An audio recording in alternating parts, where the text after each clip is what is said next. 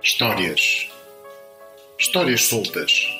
Chorar, rir e caminhar na senda do nosso viver. Caminhar com histórias. Um programa de Manuel Vasques, quinzenalmente às segundas-feiras, na LLX Rádio Lisboa. Olá, amigos! De novo, neste segundo programa, Caminhar com Histórias. Aqui vem o contador Manuel, de novo trazer-vos uma nova história. Eu sei que queriam saber a história do fim do Pinóquio, alguns me pediram isso, mas a minha função aqui não é criar nem princípio, meio ou fim de uma história. É sempre contar uma nova história, porque o caminhar todos os dias nos traz uma nova história. Eu quero vos lembrar que os contadores de histórias sempre temos por hábito, e principalmente na época que vivemos agora, neste momento, o Advento, vésperas de Natal, de tentar contar sublimes contos infantis, fins felizes, e se esquecem que a vida nem corre sempre de boa feição. O conto que eu hoje vos trago é de um gigante da literatura portuguesa, Aquilino Ribeiro. E um conto, um conto que é o sonho de uma noite de Natal, escrito eh, e publicado em 1934, e foi dedicado a quem? Porque haverá pobres e ricos, dizia ele, nessa bela história. Na verdade, também ele Aquilino nos transmite o trigo e o joio num discurso entre uma mãe viúva e uma filha de pai que se matou a trabalhar e sempre, sempre pobres. As mãos têm dedos grandes e pequenos, mas todos necessitam de sangue de alimento.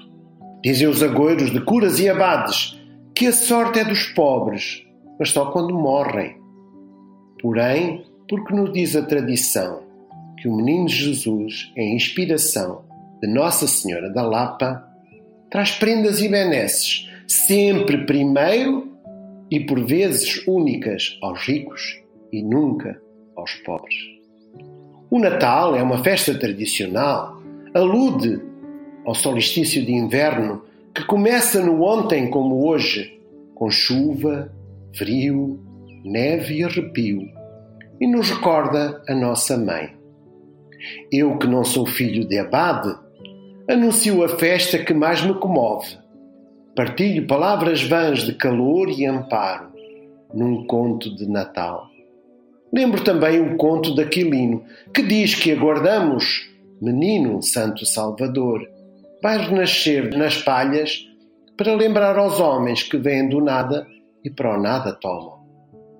Assim lembro a todos que a vida mais tem, nem sempre bem, nem sempre mal, porém é neste vintém que ressoa a festa de Natal. Como vêem, este belo conto de Aquilino nem sempre traz alegria, nem sempre traz tristeza, mas uma mensagem de esperança, que é uma luz que nos alumia. Um outro conto vos quero lembrar, neste caso, um conto chamado Conto Tradicional. O seu autor, Charles Perrault. Charles Perrault efetivamente, eh, nasceu em Paris em 1628. Tornou-se relativamente famoso, mas uma das histórias, um, do, um dos contos eh, que eu também eh, relato da, da minha própria infância é o Capuchinho Vermelho. E vou-vos passar a ler uma pequena passagem, dizendo-vos já, como disse no último programa, a minha função não é só contar histórias ou mediar o livro e a leitura. O conto de Capuchinho Vermelho deverá ser lido ou pelo próprio ou por alguém em voz alta aos familiares. Passo-vos a ler um pequeno trecho. Era uma vez uma menina muito bonita que vivia numa aldeia e, se a mãe muito dela gostava, a avó ainda gostava mais. Esta bondosa mulher fez um dia um capuchinho vermelho que ficava tão bem à pequenina que toda a gente lhe chamava o Capuchinho Vermelho. Um dia a mãe fez-lhe um bolo muito saboroso e disse à filha: Vai ver como está a tua avó, pois disseram-me que estava doente. Leva-lhe este bolo e este bocado de manteiga. O capuchinho vermelho partiu para a casa da avó, que vivia numa outra aldeia. Ao atravessar o bosque, encontrou o compadre lobo, que bem teve vontade de a comer, mas não ousou fazê-lo porque andavam alguns lenhadores na floresta. Perguntou-lhe então onde é que ela ia. A pobre menina, que não sabia quanto era perigoso deter-se a falar com um lobo, respondeu: Vou à casa da minha avó levar-lhe este bolo e esta tigela de manteiga que a minha mãe mandou. Mora muito longe a tua avó? perguntou o lobo. Mora, respondeu o capuchinho vermelho. Vê aquele moinho lá longe? Fica por trás desse moinho, a primeira casa da aldeia. Tem graça, disse o lobo. Também vou para esses lados. Eu vou por este caminho e tu vais pelo outro. Veremos qual de nós chega primeiro. O lobo desatou a correr pelo caminho mais curto e a menina foi pelo caminho mais comprido, divertindo-se a apanhar avelãs, a correr atrás de borboletas e a fazer raminhos com flores que encontrava. O lobo não tardou a chegar à casa da avó. Bateu à porta. Quem é? Sou eu, a sua neta, o capuchinho vermelho que lhe trago um bolo e uma tigela de manteiga que a minha mãe mandou, disse o lobo, disfarçando a voz. A boa avózinha, que estava de cama, um pouco doente, gritou: Levanta a aldraba e empurra a porta. O lobo assim fez, e a porta abriu-se. Saltou logo sobre a pobre mulher e devorou em menos de um segundo, porque havia já três dias que não comia nada. De seguida fechou a porta, meteu-se na cama da avó e esperou pelo capuchinho vermelho que daí a pouco batia à porta. Quem é? Ao ouvir a voz rouca do lobo, capuchinho vermelho teve medo, mas julgando que a avó estava constipada, respondeu: Sou eu, avózinha. Capuchinho vermelho, trago o bolo e uma tigela de manteiga que mandou a mãe. O lobo, adoçando um pouco a voz, respondeu: Levanta a aldraba e empurra a porta. Capuchinho Vermelho obedeceu, e o lobo, ao vê-la entrar, disse-lhe escondendo debaixo dos cobertores: Põe o bolo e a tigela na arca e vem deitar-te comigo. Capuchinho Vermelho, despindo-se, meteu-se na cama e, muito admirado ao ver como a avó estava diferente, disse-lhe: Avózinha, que braços tão grandes tem!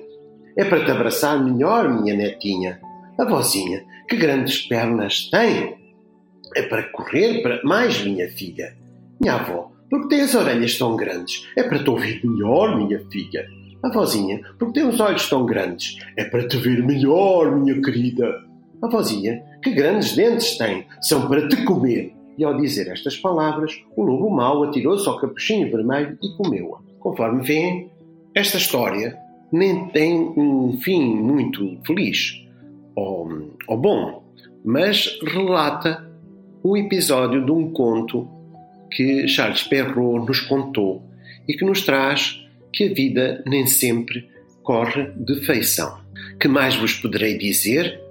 Uh, tenham sempre atenção que os, as histórias nem sempre têm fins ditos felizes, mas traduzem uma forma de nos chamar a atenção os perigos e as virtudes de viver, de caminhar, caminhar com histórias um programa sempre em digressão. Acabo dizendo-vos para uh, talvez ouvirem uma pequena música que vos deixo um fascínio. É uma música uh, que é um, de um filme e que uh, vocês acho que vão gostar. Espero que, que apreciem. Obrigado. Até breve.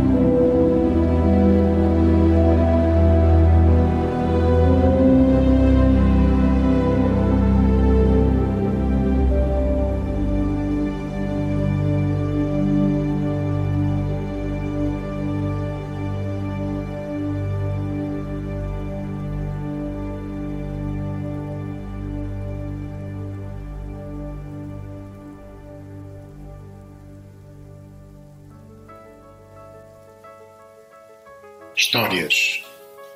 Histórias soltas. Chorar, rir e caminhar na senda do nosso viver. Caminhar com Histórias, um programa de Manuel Vasques, quinzenalmente às segundas-feiras, na LLX Rádio Lisboa.